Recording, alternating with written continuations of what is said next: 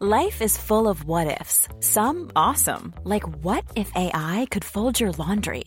And some, well, less awesome, like what if you have unexpected medical costs?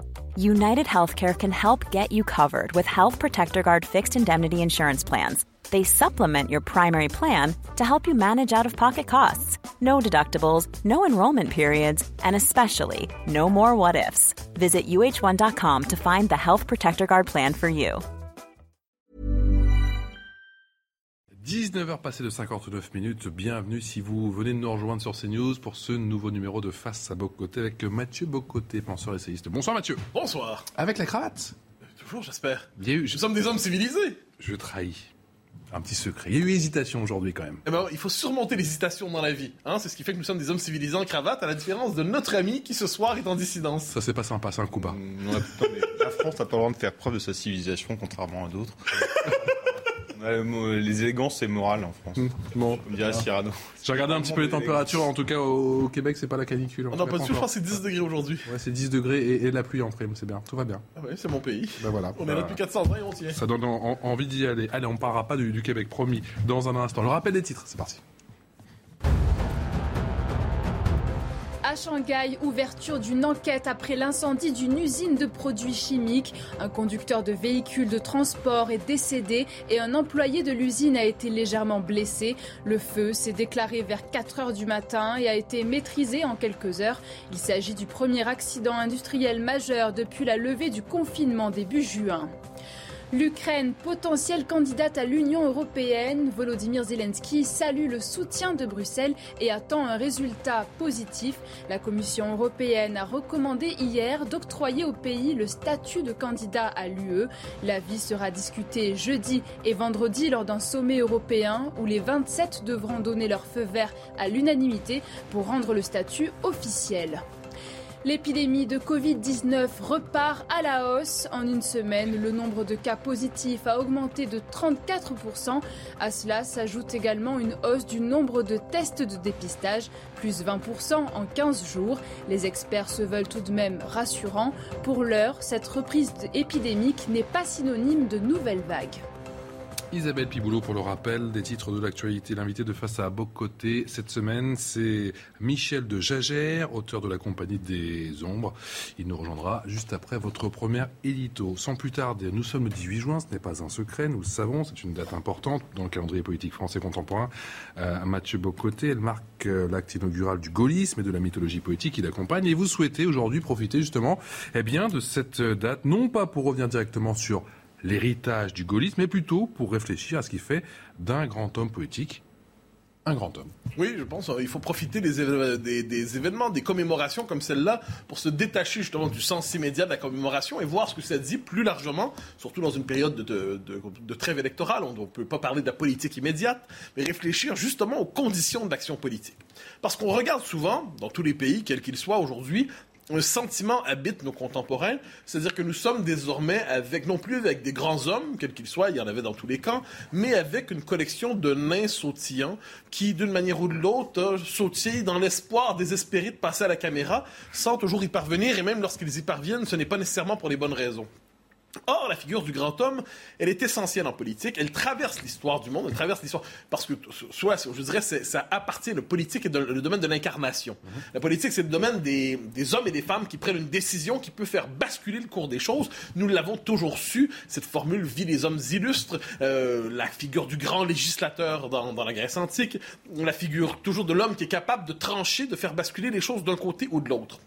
Mais la modernité, la démocratie, hein, les temps présents, mais en fait, la modernité vraiment, a un rapport trouble avec la notion de grand homme. Pourquoi? Parce qu'elle la traite à la manière d'un résidu aristocratique. Un résidu aristocratique, la trace d'un monde passé, alors qu'on devrait vivre désormais sous la loi du peuple souverain, de la masse souveraine, et, et même en histoire, faut le voir. Hein, il y a eu pendant de nombreuses années, ça se corrige un peu ces années-ci, mais une grande méfiance chez les historiens à l'endroit de la biographie.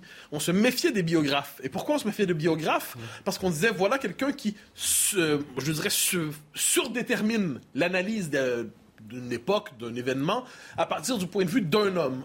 Or, il ne faudrait plus faire d'histoire politique, mais de l'histoire des mentalités, de l'histoire sociale, de l'histoire économique, de l'histoire sur le temps long, parce que le politique lui-même ne compterait pas. Donc, il y a une forme de dédain du politique à travers ça. Or, je pense d'ailleurs ça caractérise la modernité, le dédain du politique, nous ne parvenons plus à le comprendre.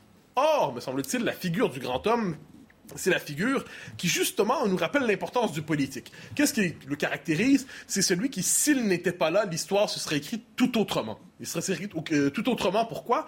Parce qu'il a pris des décisions qui, justement, font basculer le cours des choses. Figure d'exception, je le dis, qui peut détourner le cours des choses, je le dis aussi. Pourquoi? Aussi parce qu'il ne se contente pas de s'inscrire dans le registre de la politique ordinaire telle qu'elle s'offre à nous. Normalement, le génie du grand homme, c'est de saisir derrière l'événement l'époque et de voir la, carte profonde de l'époque. Il est capable de comprendre quelles sont les passions fondamentales, les enjeux fondamentaux. Il est capable de se hisser à bonne hauteur. Donc, il ne se contente pas de la politique euh, petit p, mais il embrasse la politique à grand P. La politique qui façonne l'esprit d'un temps, qui permet de conduire une époque. Donc, euh, je dirais aussi, dans cette, il peut lutter. Surtout, le, grand homme n'arrive pas normalement dans les, temps calmes, les temps de paix, tranquilles, où chacun est occupé à, avec aux jours ordinaires. Il apparaît souvent aussi dans un contexte d'impuissance collective. Une société qui se sent bloquée, une société qui se sent entravée, une société qui est incapable de résoudre les problèmes qui se présentent à elle. Et Dieu sait que ça arrive de temps en temps. Eh bien, une société qui est incapable justement de sortir d'une crise, d'une impasse, peut générer, d'une manière ou de l'autre, une figure d'exception qui va incarner la, volonté de sortir de cette impasse collective. Vous noterez, soit dit en passant, que la figure du grand homme, quand on s'y intéresse, on peut penser au général de Gaulle, le 18 juin, on peut penser à Churchill, on peut penser à d'autres figures, tend à poser la question des institutions. Parce que lorsque se pose la question d'une société devenue impuissante, d'une société engoncée dans l'impuissance, eh bien, on constate souvent que c'est le pouvoir est paralysé. Le pouvoir n'est plus capable d'agir. Le pouvoir est entravé par des lobbies, par des groupes, par des factions, euh, par, euh, par des factions et des fractions qui cassent fondamentalement l'unité de la collectivité. Et dès lors, on a besoin d'une figure qui est capable de la réconcilier avec des décisions souveraines. Il restaure la souveraineté. Dans le même esprit, et ça, ça me semble important, le grand homme ne se contente pas de voir une société il voit un peuple. Et ça, je pense que c'est probablement une des choses les plus importantes qui soit. Il ne se contente pas d'une connaissance technocratique et statistique de la réalité. Alors, la technocratie, c'est bien dans les temps modernes, la statistique, ça nous dit quelque chose, mais il sait que l'être humain n'est pas qu'un petit individu calculateur sans envergure. C'est un animal politique, c'est un animal religieux, il sait qu'on c'est un animal social, c'est un animal mythologique, et il sait qu'on ne peut s'adresser à un peuple, justement, que par le détour de l'histoire, de la mémoire. Il a appris à connaître les passions humaines par la littérature, par l'histoire des religions, et ainsi de suite. Donc, autrement dit, il voit dans l'être humain non seulement le petit petit individu réduit, interchangeable que tend à produire la modernité, il est capable de voir ce qui le connecte à un peuple d'une manière ou de l'autre. Euh, et de ce point de vue, je dirais, ça, c'est la force du grand homme. Il comprend la dimension mythique de la politique. Mythique, c'est-à-dire qu'il s'agit d'agir sur l'imaginaire. Il faut capter l'imaginaire. Il faut un récit qui est capable d'emporter les hommes au-delà des jours ordinaires. Et c'est pour ça que je me méfie de ceux que j'appelle les rocardiens radicalisés. Hein, les rocardiens radicalisés, c'est-à-dire ces figures qui croient tellement au rationalisme en politique, qui veulent tellement assécher les passions, congédier les passions, dire les passions non merci, on ne veut plus en entendre parler, c'est toxique, c'est dangereux, l'être humain ne doit être qu'être de raison, mais ces gens qui prétendent libérer l'être humain en le définissant strictement par leur conception très étroite de la raison, en fait, c'est un rationalisme tellement asséché que ça nous condamne à ne pas comprendre l'être humain. Dernière chose, le grand homme, je dirais, se définit par son, une certaine idée, pour reprendre la formule du 18 juin, une certaine idée, je, je, le distingue, c'est pas un idéologue, donc tout rentre dans le système, hein. tout, tout, tout doit rentrer dans une espèce de système clos. Mais sa politique, donc il peut s'emparer de toutes les circonstances, et les circonstances sont nombreuses, Dieu sait qu'elles sont nombreuses, mais il y a une certaine idée qui le commande, qui le porte, qui l'inspire et qui lui permet d'ailleurs de traverser le désert. Ça, c'est ce qu'on oublie souvent. C'est que quand on fait la biographie des grands hommes, on se rappelle de leurs exploits, mais souvent pendant des années, ils sont condamnés à la moquerie. On le dit qu'ils sont morts, qu'ils sont terminés, qu'ils sont foutus, c'est fini, ils ont échoué. Et qu'est-ce qu'on voit? Ils parviennent quelquefois à renaître. Pensons à Churchill, pensons encore une fois au général de Gaulle. On a quand même le sentiment que les hommes politiques d'exception ont de plus en plus de mal. C'est un euphémisme à, à émerger. Pourquoi? Nous, d'abord, dans tous les temps démocratiques sont des temps, Dieu sait que j'aime la démocratie, mais les temps démocratiques, on leur part de pathologie, ce sont des temps d'aplatissement égalitaire. hein. Tout ce qui dépasse doit être coupé, tout ce qui dépasse est suspect, tout ce qui dépasse est vu comme un résidu aristocratique, tout ce qui dépasse doit être évacué, doit être même humilié. Je pense que c'est la passion inavouée des temps démocratiques. Nietzsche l'avait vu à sa manière, c'est le ressentiment, c'est le désir d'humiliation. Or, dès lors qu'une figure se détache, dès lors qu'une figure émerge, eh bien, il y a la tentation justement de l'humilier, de la casser. On vit aussi dans des temps tout à fait standardisés. Des temps standardisés de quelle manière? Eh bien, justement, les passions humaines. Quand on parle de grands hommes, on parle quand même des gens qui, d'une manière ou de l'autre, on parle de démesure. C'est la démesure créatrice, la démesure... Qui... Moi, je- Dieu sait que je défends les classes moyennes. Je pense que les classes moyennes sont essentielles. Mais le grand homme ne peut pas avoir la psychologie exacte d'un représentant parfait des classes moyennes. Il doit avoir la part de démesure, presque la part de folie, cette capacité à penser à l'extérieur des catégories entendues Or, or aujourd'hui, la société contemporaine ne produit plus des figures d'exception et ne tolère plus l'émergence de ces figures euh, d'exception. Qu'est-ce que ça fait? Ben, Ça fait une classe politique ennuyante comme tout, dans un environnement dominé par la communication. La communication a pris la place de la littérature, la communication, le marketing ont pris la place de l'histoire. Donc finalement, ils parlent tous, les politiques souvent, sur le mode de l'interchangeabilité, des éléments de langage, de la communication et pas plus de 120 mots parce que sinon le commun des mortels ne comprendra pas.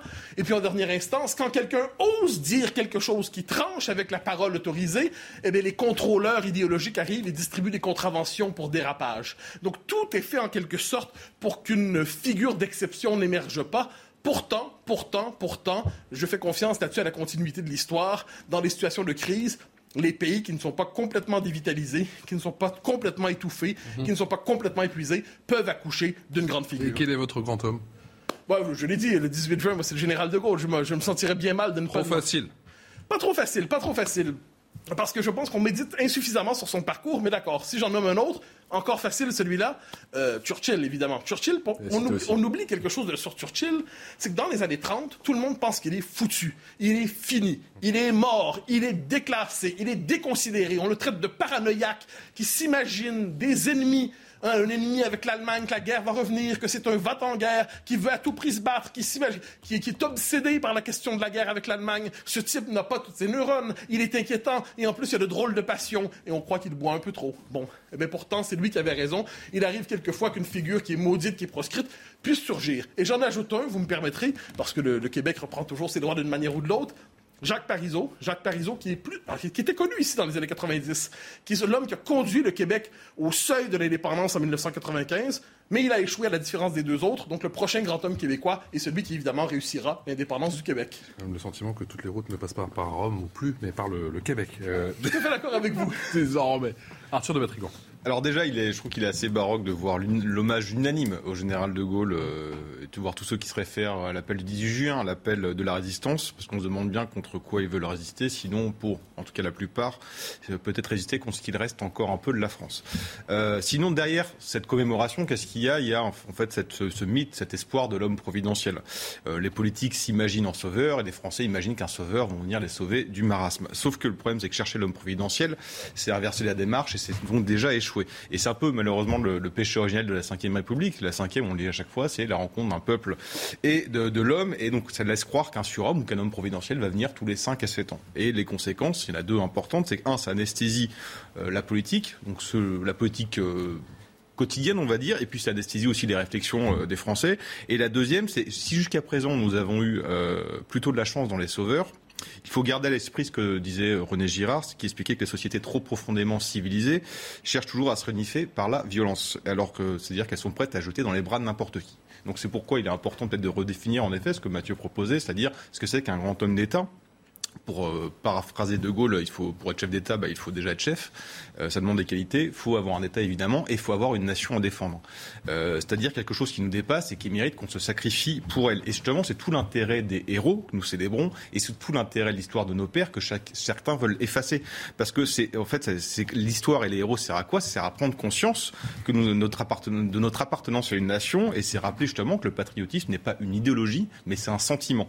Et ça nous libère aussi du temps présent, nos petits problèmes quotidiens pour voir qu'il y a quelque chose qui nous précède et quelque chose qui va nous venir. Et c'est important de penser dans ce temps long.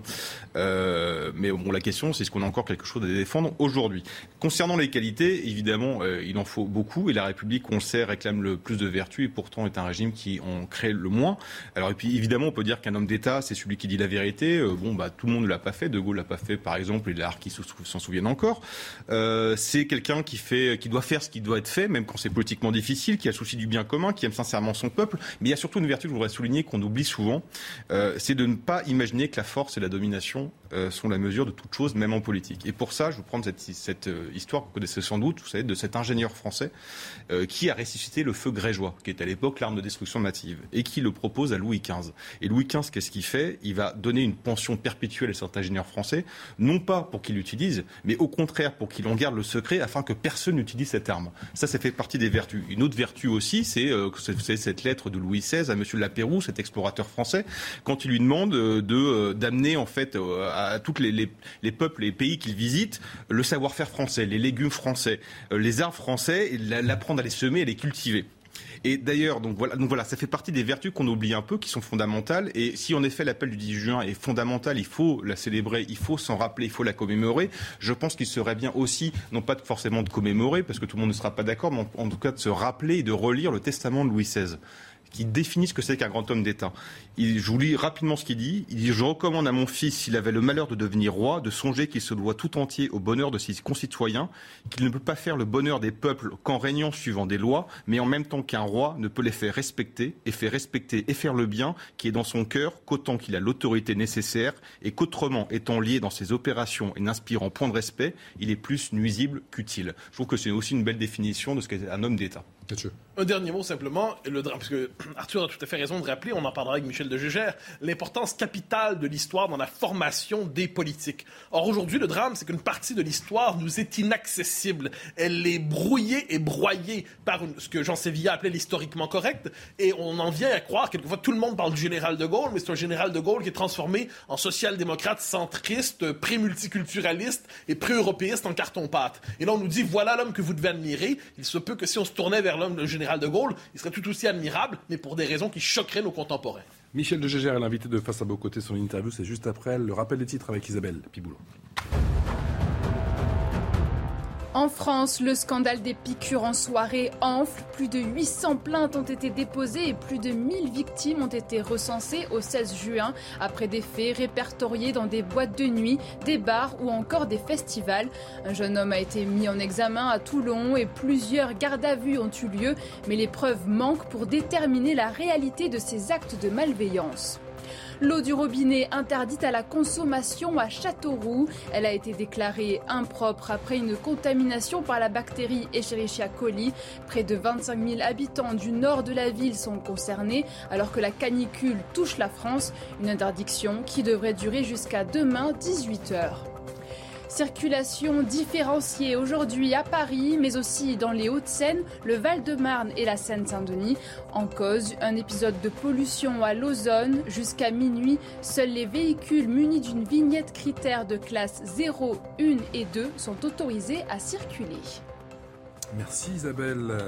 Michel Gégeur est l'invité de Face à Beau Côté. Pourquoi l'avez-vous invité, Mathieu? Alors, nous évoquions justement l'importance de l'histoire dans la formation des dirigeants, dans la formation de la conscience des peuples. Et j'ai eu l'occasion cette semaine à Face à l'Info, on nous demandait de recommander un livre, j'ai recommandé La Compagnie des Ombres, qui est un livre absolument magnifique de Michel de.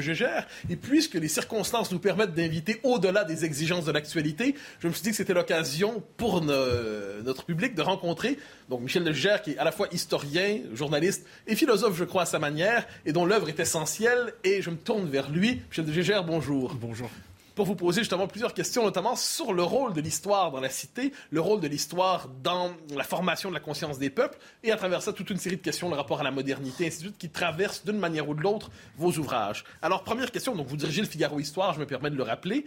Euh, Première question, vous évoquez souvent le rôle de l'histoire dans la cité. Le rôle de l'histoire, tous s'en réclament d'une manière ou de l'autre, mais tous ne lui reconnaissent pas la même fonction. Quelle fonction reconnaissez-vous à la connaissance, à la méditation sur l'histoire dans la cité? Bah, déjà, pour vous répondre, il faudrait s'entendre sur ce que c'est que la cité. Moi, je pense que la plus belle image de la cité, c'est celle que nous donne Aîné lorsqu'il quitte Troie en flammes avec son père sur son dos, euh, les dieux pénatent de Troie et son fils. Et c'est là vraiment un très beau symbole de ce qu'est une cité, puisque qu'est-ce que, qu'est-ce que est né lorsqu'il doit quitter sa patrie pour aller en fonder une nouvelle Qu'est-ce qu'il emmène? Eh bien, il emmène son passé, son père, il emmène son avenir, son fils, et il emmène ses dieux pourquoi c'est Dieu Parce que de tout temps, euh, aux origines des sociétés humaines, il y a eu l'entente sur les dieux. C'est l'entente sur les dieux, c'est le culte commun qui a créé la culture et qui a, qui a créé euh, les États. Et donc, ça nous permet de savoir qu'est-ce que c'est, qu'est-ce que c'est qu'une cité. Ce n'est pas d'abord un territoire, bien sûr que c'est un territoire, mais c'est un passé, un avenir et euh, ce, qui nous ce qui réunit ensemble une, une communauté. Et donc, la cité, ce sont les vivants et les morts. Ce ne sont pas seulement la communauté euh, des vivants. C'est ce que euh, avait senti Barès dans sa définition la, terre et les morts. Qu'est-ce que Barès entendait par là? Eh bien que, que la, patrie, la nation était un héritage et une leçon des mœurs euh, formées par les siècles et suscitant une atmosphère familière, un paysage façonné par l'histoire et propre à, à féconder la sensibilité et l'intelligence. L'histoire est donc au cœur de l'identité même euh, de la cité, puisqu'elle nous dit ce que nous sommes. Et la première chose qu'elle nous dit, c'est que nous sommes des, héritiers. Hein, nous sommes les héritiers d'une société à laquelle nous devons la vie, nous devons nos biens matériels, notre langue, notre pensée, notre sensibilité. Tout ça a été formé par le groupe humain au sein duquel eh bien, euh, nous avons vu le jour.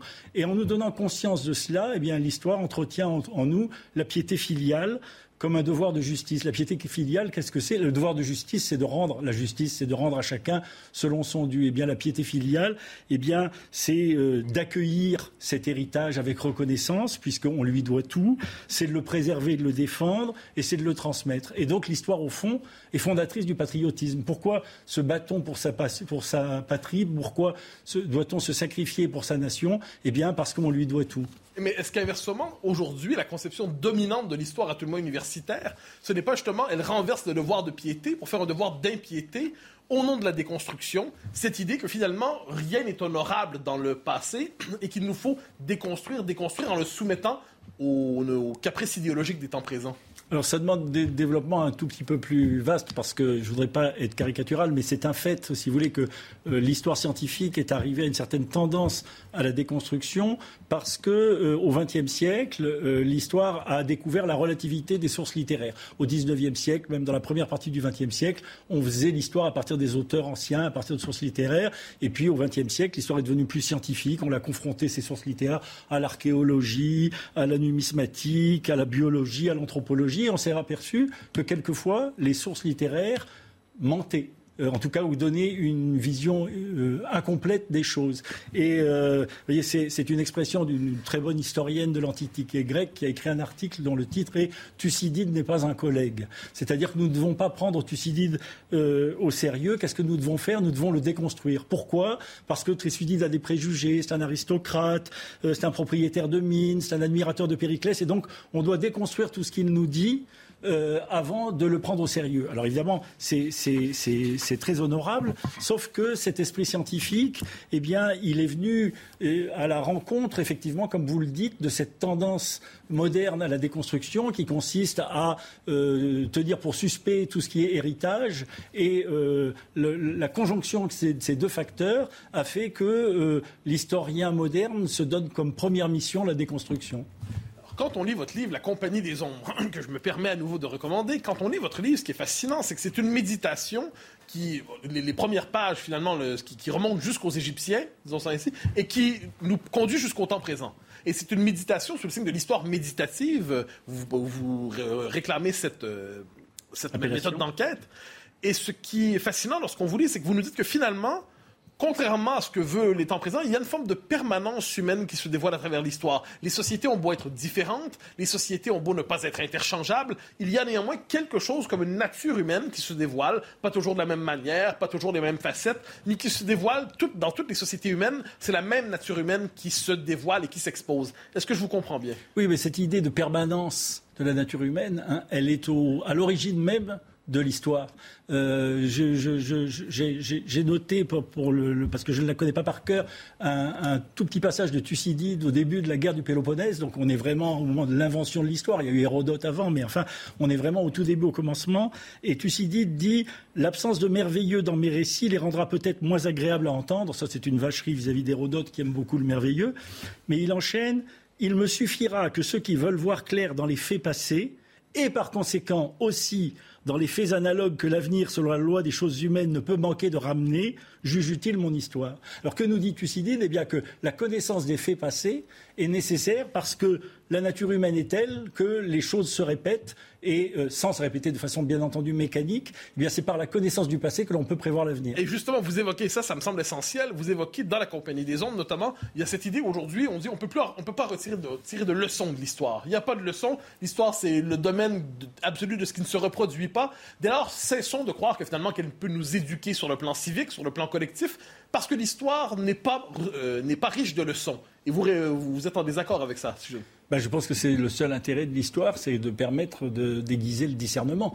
Euh, l'histoire, elle est, elle est l'expérience des peuples. C'est comme si l'on disait que notre propre expérience personnelle ne doit pas nous aider pour nous déterminer dans notre comportement.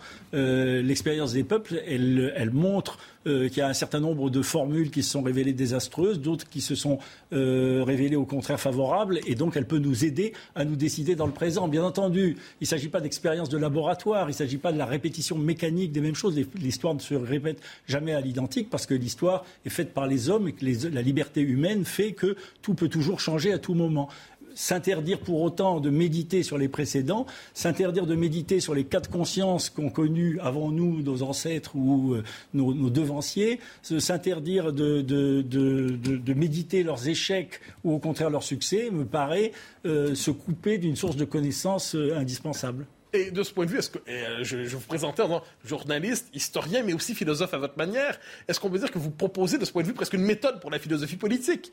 C'est-à-dire pour comprendre euh, l'action politique, pour comprendre les temps présents, il nous faut nous tourner justement vers ces époques anciennes, en retirer quelques leçons déterminantes.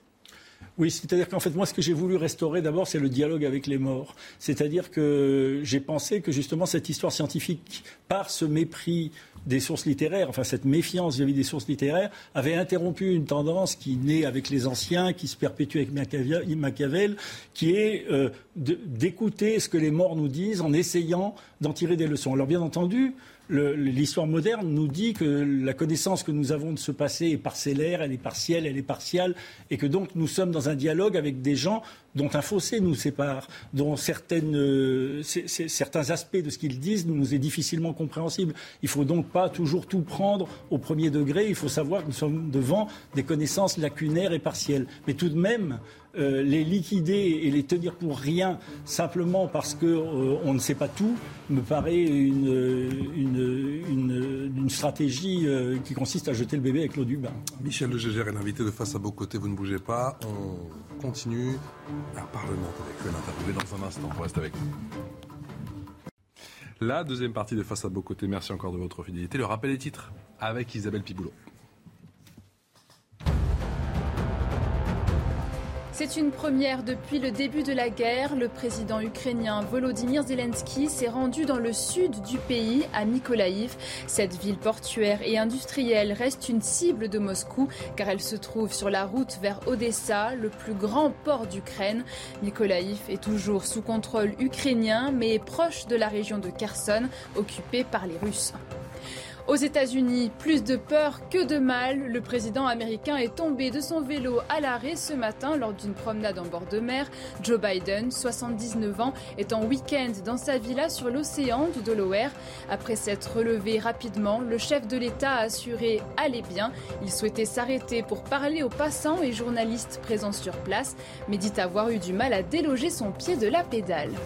Et un mot de sport, Thibaut Pinot remporte la septième étape du Tour de Suisse. Il s'agit de l'avant-dernière étape de la course. Le coureur français s'est imposé en solitaire dans la dernière ascension d'un col hors catégorie. À 15 jours du Tour de France, Thibaut Pinot s'offre ainsi son deuxième succès cette saison, après celui de la cinquième étape du Tour des Alpes fin avril. Merci Isabelle Michel de Gégère, auteur de la Compagnie des Ombres. À quoi sert l'histoire? C'est chez Tempus La réédition, c'est ça? La réédition chez Temple, sinon c'est les belles lettres. Sinon, c'est les belles lettres, effectivement, on peut toujours trouver, avec cette très belle couverture rouge vive. Mathieu Bocoté. Alors, nous étions, nous parlions des leçons qu'il est possible de tirer de l'histoire. Aujourd'hui, la conviction dominante, c'est qu'il n'y a aucune leçon à tirer. Eh bien non, il y a quelques leçons à tirer, nous disait Michel de Gégère. Et je passe la parole à Arthur Vatrigan pour la prochaine question. Vous expliquez que le rationalisme militant des modernes prétend expliquer le monde, mais en fait la sèche. Et qu'ils ont oublié la sagesse des Grecs, et je vous cite, qui avaient compris que le mystère de la condition humaine laissait place à des questions auxquelles la réponse ne pouvait être donnée que sous le voile du mythe. Bah, n'est-ce pas là justement une, sorte de définition euh, du roman national et utilité oui, moi je suis un petit peu méfiant avec l'idée de, roman national. Je pense que le roman national a son, utilité à un, certain âge. Quoi. Pour le, primaire, il y a un moment où euh, il faut les, enfants ont besoin de modèles, ils ont besoin de héros. Et d'ailleurs, enfin, l'une des missions de l'histoire est de susciter notre admiration avec les vertus euh, des hommes du passé. Si vous les titres livres plus tard, qu'ils écrivent pour susciter l'admiration. Pourquoi susciter l'admiration? Parce que l'admiration nous élève. L'admiration nous fait aimer ce qui est plus grand, plus beau que nous. Elle nous sort de nous-mêmes et donc elle nous éduque. Donc tout ça est très bon. Euh, après, euh, je, pense qu'il ne faut pas se laisser enfermer dans cette dichotomie où on aurait, pour, pour, faire simple, si vous voulez, une gauche vertueuse et universitaire qui ferait une histoire scientifique et vraie, et une droite euh, euh, racornie dans le mythe et une histoire totalement, euh, si vous voulez, imaginaire. Le, but n'est pas de, le but n'est pas de, de, raconter une histoire mythique, mais elle est de donner à admirer ce qui est admirable. Euh, sans forcément, euh, alors dans le cadre de la formation des enfants, de la formation des intelligences, évidemment, en insistant plus sur ce qui est admirable, sur ce qui ne l'est pas. Mais euh, dans la, formation du discernement, je pense qu'il est quand même très utile de montrer les belles choses et puis les choses moins bien. Et la mémoire de nos échecs est aussi une source de leçons. Alors justement, dans la compagnie des ombres, vous êtes à la recherche de ces permanences qui, d'une manière ou de l'autre, façonnent les civilisations.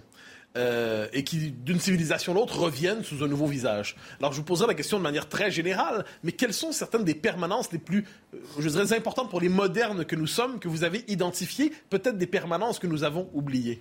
Bah, non, si vous voulez, ce, que, ce que j'appelle les permanences de la nature humaine, c'est au fond ce que dit Thucydide, c'est-à-dire que les hommes euh, sont euh, mus depuis toujours par les mêmes aspirations, par les mêmes passions, quelquefois par les mêmes intérêts, et que donc euh, ils sont en quelque sorte prévisibles, évidemment, mais ils sont prévisibles et imprévisibles en même temps, puisque mus par la liberté humaine, ils peuvent faire échec à, nos prévisions. Ce que, ce que je regrette, si vous voulez, je, lisais récemment un, un, historien de l'Antiquité qui disait que notre mission à nous, historiens, est de rendre l'histoire exotique, parce que les mœurs des Romains sont tellement différentes des nôtres que sont, tout, est incomparable. Comparer l'Empire romain avec les empires qui ont suivi, c'est impensable. Comparer la République romaine avec euh, des régimes politiques modernes est impensable. Comparer la démocratie grecque avec la démocratie contemporaine est impensable. Donc rien n'est comparable. Et au fond, on doit euh, raconter tout ça comme euh, l'histoire de quelque chose qui ne nous engage pas, qui n'est pas pour nous euh, source de réflexion. Mais comme si on passait de la philosophie à l'ethnologie finalement. Voilà. Et, en fait, avoir une espèce de, réflexion curieuse sur le monde. Euh, autre lecture récente, un, très bon livre sur la Gaule avant la conquête romaine, euh, la, quatrième de couverture, c'est où la déclaration d'intention qui est, sur le revers du livre, nous dit cette série d'études d'un très grand historien qui est vraiment très intéressant, très sérieux, est précédée d'un important essai dont le titre dit euh, en quoi il met fin à des polémiques inutiles, en quoi la Gaule n'est pas la France. Alors j'ai lu cet important essai, ce prologue qui nous explique que la Gaule n'est pas la France. Le seul argument que j'ai trouvé, c'est que les frontières n'étaient pas exactement les mêmes, puisqu'évidemment la Gaule euh, inclut, la Belgique et une partie des, Pays-Bas, peut-être une partie de la Suisse. Bon, à ce moment-là, si vous voulez, on ne peut plus parler de la France de Jeanne d'Arc, parce que les frontières de la France de Jeanne d'Arc ne sont pas les frontières de la France d'aujourd'hui. Puis la France de Louis XIV, il manque la Lorraine, la Corse et Nice. Et puis la France de Napoléon, euh, comme elle va jusqu'à Rome, c'est beaucoup trop grand, donc on ne parle de rien.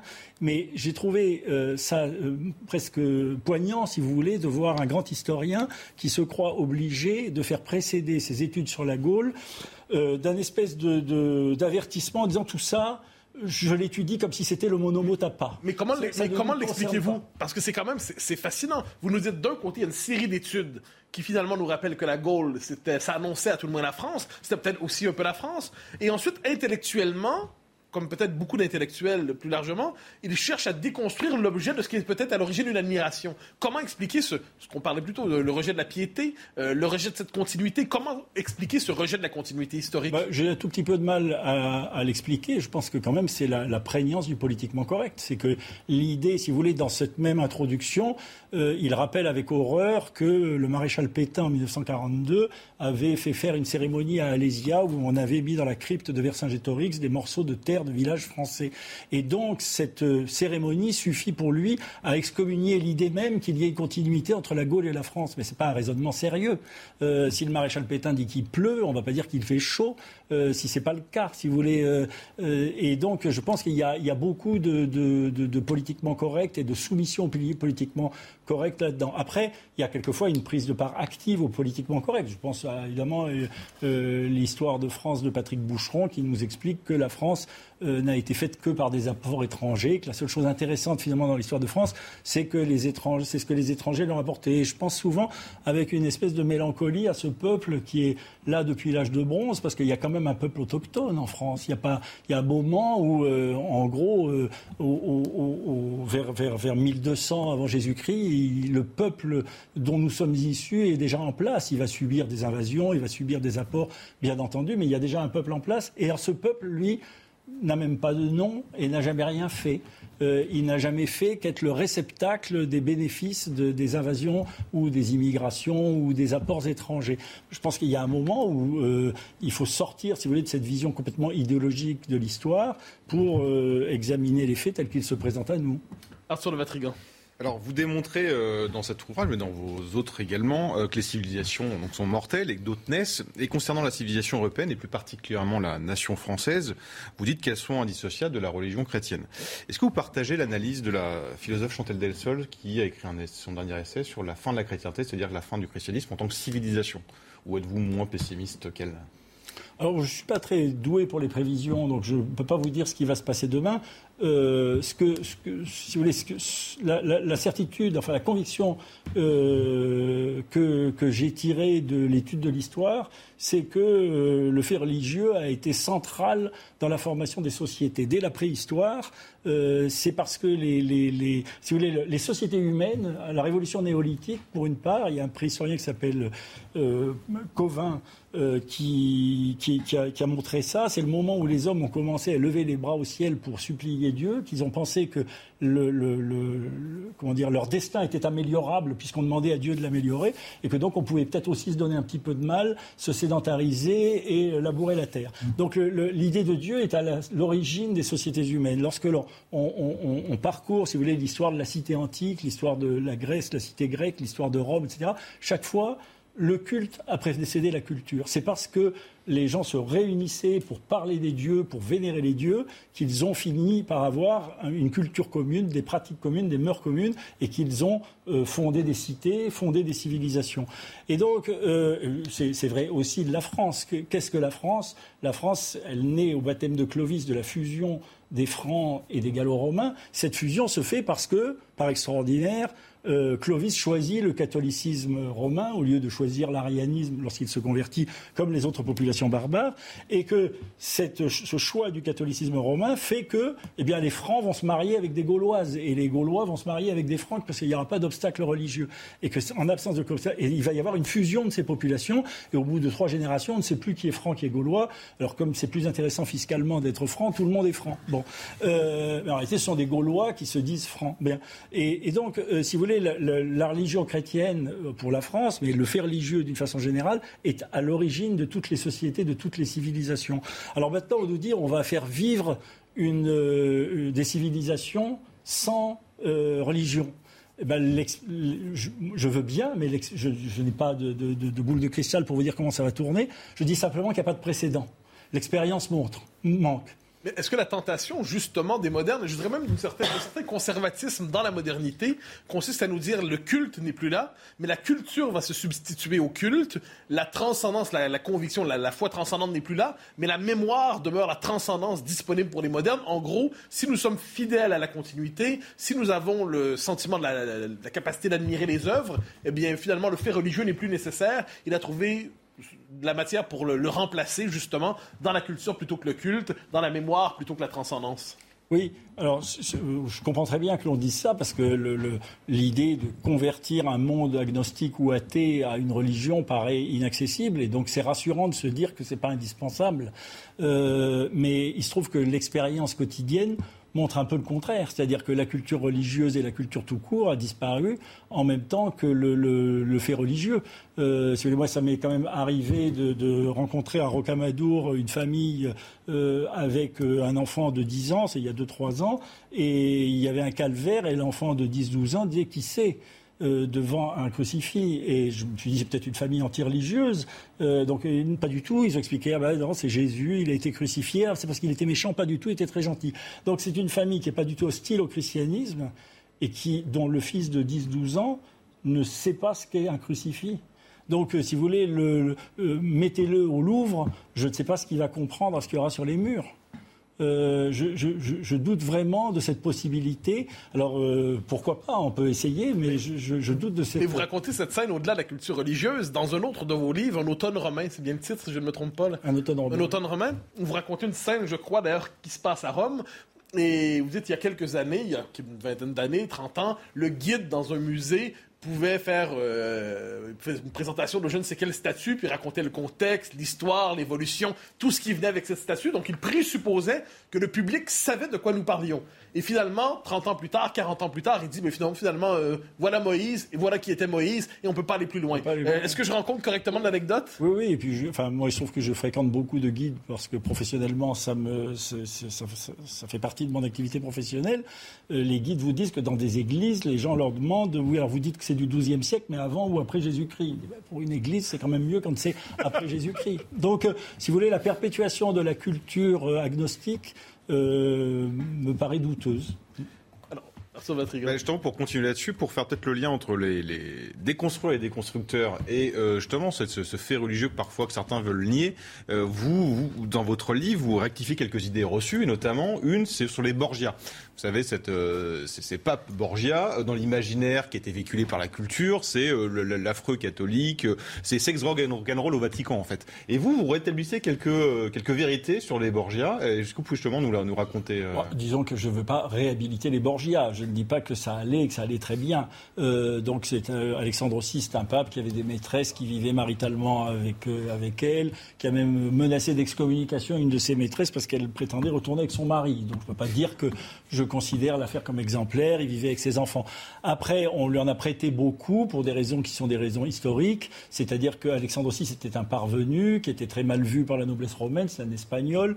Et euh, donc, on, lui, on a chargé la barque. Alors, on a fait qu'il couchait avec sa fille, que son fils avait, ses, fils s'étaient entretués, qu'il empoisonnait les cardinaux. Et c'est devenu un peu l'espèce de réceptacle de tous les crimes possibles et imaginables. Comme par ailleurs, c'était quelqu'un qui n'avait pas du tout une vie exemplaire. On s'est cru autorisé à lui attribuer tous les crimes. Après, ce qui est intéressant, c'est que euh, ce pape a, essayé de est, un des fondateurs des États pontificaux et il a eu l'intuition que la papauté, dans le cadre de l'émergence de l'État moderne dont il est contemporain, hein, c'est un pape qui devient pape en 1492, eh bien que le catholicisme ne pouvait pas survivre s'il n'avait pas un État qui assure au pape son indépendance, sinon il serait le chapelain de l'empereur et il serait aux ordres des puissants. il y avait donc là une intuition. Alors il l'a fait dans un esprit féodal, il fait pour euh, euh, accroître sa propre puissance, la léguer éventuellement à ses enfants. Mais enfin, le diable porte pierre, puisque en, dotant l'Église de ses états pontificaux, ben, il y a pour quelques siècles, il lui a assuré une indépendance qui lui a permis de survivre de se développer. Et puis, euh, Alexandre VI nous apprend que c'est pas parce qu'on est pape qu'on est un saint. les gens ont souvent, les catholiques ont souvent une vision complètement surnaturaliste de l'élection pontificale où il pense que c'est le Saint-Esprit qui élit lui-même le pape. Eh bien non, le Saint-Esprit assiste les cardinaux, mais comme tous les hommes sont libres, ils sont libres de, de céder à ses inspirations ou d'y résister. Et donc dans l'histoire, on a des bons papes et puis on a des mauvais papes. Et je crois qu'il est bien de le savoir pour être armé pour le présent et l'avenir. 20h passé de 45 minutes, c'est l'heure de la Minute Info. Au moins 5 civils tués dans des bombardements ukrainiens à Donetsk. 12 autres personnes ont été blessées, indiquent les autorités locales pro-russes. Plus de 200 obus seraient tombés sur plusieurs districts dans l'est du pays. Selon les agences de presse russes, les bombardements ont notamment touché un cinéma et un café du centre-ville. En Espagne, les feux de forêt hors de contrôle gagnent du terrain. Les pompiers luttent contre de multiples incendies. L'un a ravagé près de 20 000 hectares depuis mercredi soir dans le nord-ouest du pays, boosté par des températures élevées et la présence d'un vent très sec.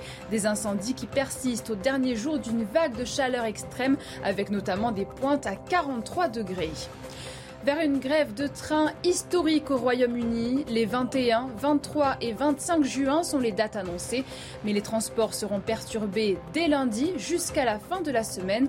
Un mouvement qui survient après l'échec de négociations concernant de meilleurs salaires et conditions de travail. Il s'agit de la plus grosse perturbation du rail depuis plus de 30 ans dans le pays.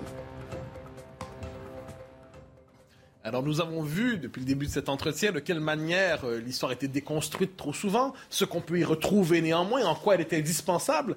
Imaginons qu'on puisse qu'on s'engage dans une tâche d'une génération, deux générations, trois générations pour reconstruire la conscience historique des temps présents, des générations à venir.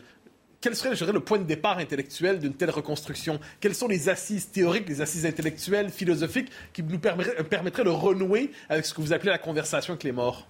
Alors, bon, je n'ai pas vocation à être chef d'école. Je me contente d'essayer de faire dans mon coin ce que je me sens euh, en, mesure de faire. Je crois que la, situation actuelle, si vous voulez, elle est, le fait que, à côté de cette histoire scientifique extrêmement, euh, extrêmement savante, extrêmement spécialisée et finalement peu accessible au public, s'est développée une histoire médiatique euh, qui, elle, parce qu'en fait, il y a une invasion de l'histoire dans le débat politique et médiatique, mais c'est une histoire simplifiée, une histoire manichéenne, dont l'objet est souvent de disqualifier l'adversaire en disant qu'il est l'héritier de méchants très méchants, euh, et puis de scruter avec narcissisme euh, les pressentiments de la modernité en disant que dans le passé, il y, a quand même, il y avait quand même des bons, et ces bons nous annoncent, nous, qui sommes tellement euh, excellents. Alors le, phénomène auquel on assiste, c'est que justement cette caricature de l'histoire par la vulgate médiatique eh bien, entretient les scientifiques dans l'idée qu'ils ont raison de rester dans leur tour d'ivoire, dans leur histoire savante et inaccessible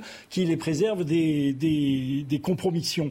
Et donc, euh, euh, comme l'histoire médiatique est anachronique, puisque l'anachronisme, ça consiste à projeter euh, ses propres conceptions sur l'histoire, donc déformer la réalité historique en la réduisant, si vous voulez, à, l'aune de nos propres sentiments, de nos propres pensées, eh bien, euh, les historiens ont fini par se méfier de toute analogie. C'est au fond ça la, source de, l'idée qu'il ne faut pas tirer de leçons. C'est-à-dire que l'analogie et l'anachronisme, ça n'est pas tout à fait la même chose. L'analogie, c'est comparer des situations qui sont différentes. On dit c'est incomparable parce que c'est différent. Non, c'est parce que c'est différent que c'est comparable. Si on ne avec des choses identiques, ça n'aurait aucun intérêt.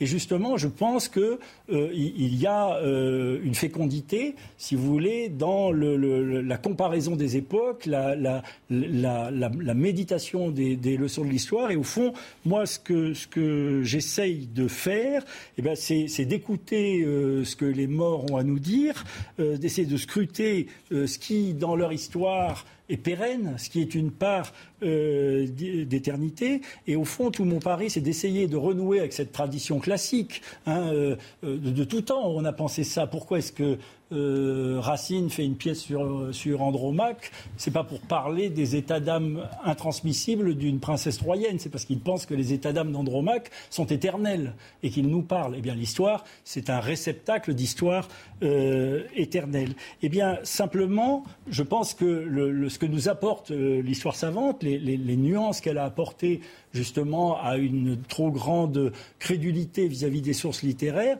eh peuvent être pris en compte. C'est-à-dire que nous pouvons utiliser les travaux de ces dignes universitaires, les acquis euh, de l'historiographie contemporaine et s'appuyer euh, bien sûr le, sérieux euh, de ces travaux, eh bien pour tenter des synthèses. Parce qu'au fond, euh, si vous voulez, cette histoire savante qui, veut être sûre de tout, elle a pris l'horreur de la synthèse, parce que la synthèse, ça vous oblige à brasser des époques plus longues que votre pure spécialité, donc ça vous met en danger de dire des sottises. Et donc, les historiens sont devenus très, très réticents sur la synthèse. Moi, je pense que la synthèse est nécessaire parce que c'est elle qui rend l'histoire intelligible et par là, c'est elle qui la rend féconde et, salutaire. Donc, si vous voulez, le, mot d'ordre que j'essaye d'avoir, je ne pas du tout être chef d'école, mais le, mot d'ordre que je m'impose à moi-même, voilà, euh, c'est ni anachronisme déformant, ça c'est le travers de l'histoire médiatique, ni euh, érudite dans une obscurité intransmissible. Je voudrais donner juste une, anecdote qui m'a qui m'a beaucoup frappé. J'ai interviewé un, très grand historien de, l'histoire de Sparte, qui a fait un livre formidable sur Sparte, et euh, qui m'a dit, oui, mais alors, pendant longtemps, si vous voulez, Sparte, il y a une caricature de Sparte qui est née de Plutarque, la vie de Lycurgue, de, sources anciennes qui ont un petit peu euh, caricaturé la vision qu'on a des Spartiates comme vraiment des espèces de cités de soldats, de casernes, etc. En réalité, les choses étaient plus nuancées que ça. Et ça a été pour nous très longtemps très difficile de travailler parce que le public cultivé avait été imbu de stéréotypes que nous n'arrivions pas à combattre. Mais heureusement, me dit-il, ça lui a échappé. Heureusement, cette culture générale a disparu. Et maintenant, nous, historiens, nous pouvons travailler tranquillement. Je pense que ce n'est pas un objectif de laisser les historiens travailler tranquillement pendant que le public euh, serait laissé à son inculture. Il nous reste 90 secondes, 1 minute 30 secondes. Vous avez eu cette belle formule. Vous, cherchez à entendre ce que disent les morts. Alors, j'entends je n'entends pas vous inviter à résumer ce dialogue avec les morts en 90 secondes, mais néanmoins, quelles leçons retenez-vous pour l'essentiel, à la manière de quelques maximes philosophiques, quelles leçons retenez-vous de votre conversation avec les anciens? Alors ça c'est très très difficile à dire.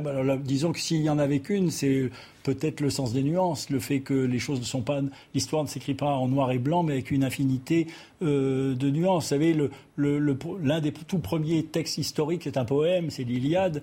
Et que raconte l'Iliade? L'Iliade, c'est l'épopée des Grecs en guerre contre les Troyens. Et que fait Homère, ou que font les poètes qui parlent au nom d'Homère? Eh bien, il nous présente Hector comme un, un héros irréprochable. Il nous montre l'adversaire, puisque Hector est l'adversaire des Grecs. Il nous montre l'adversaire dans toute sa noblesse. Il nous montre et le, sommet, si vous voulez, du poème, c'est la rencontre de Priam avec Achille, où Priam vient pleurer au pied d'Achille pour lui demander de lui rendre le corps supplicié d'Hector, et où, et où Achille est ému par les, larmes de Priam. Nous sommes là devant deux adversaires euh, qui sont réunis parce qu'ils pleurent ensemble euh, sur leur fils mort pour la patrie. Je crois que c'est une belle leçon de l'histoire. Les choses ne sont pas toujours simples. Michel de Gégère, merci infiniment pour votre passage ce soir à CNews. La compagnie des ombres, à quoi sert l'histoire Sachez en plus. Merci beaucoup, Michel de Gégère. Arthur de Vatrigan, je vous retrouve demain matin. Vous, c'est demain soir, je crois. 19h à 20h et 22h à minuit. Apparemment, comme on dit, il y a les, il y a les législatives. Il y a, un petit quelque chose, il y a un petit quelque chose. Tout de suite, soir info avec Elliot de, de C'est très important. De 21h à minuit. Elliot Deval, tout de suite. Bonne soirée.